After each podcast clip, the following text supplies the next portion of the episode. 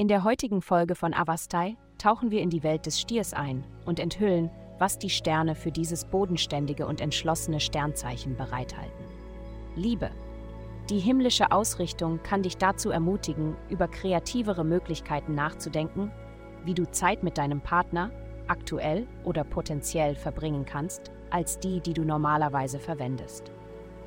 Anstatt dich zu sorgen, ob sie dich für seltsam halten werden, sei einfach offen und ehrlich und sage, dass du dies und das machen möchtest oder an diesen bestimmten Ort gehen möchtest. Anstatt kritisiert zu werden, wirst du gelobt werden.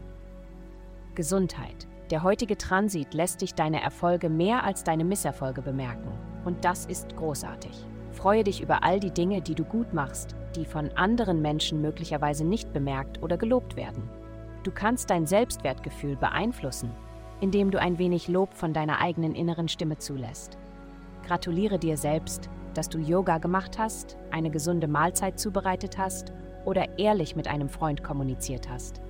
Dies sind die Dinge, die ein gesundes Leben schaffen. Karriere.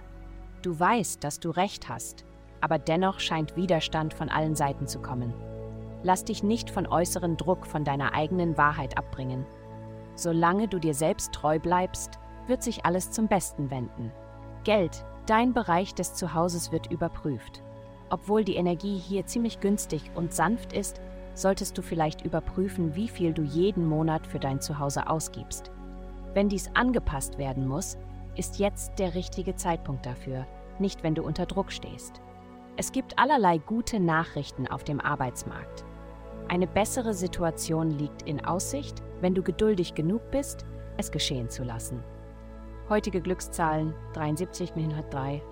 Vielen Dank, dass Sie heute die Sendung Avastai eingeschaltet haben.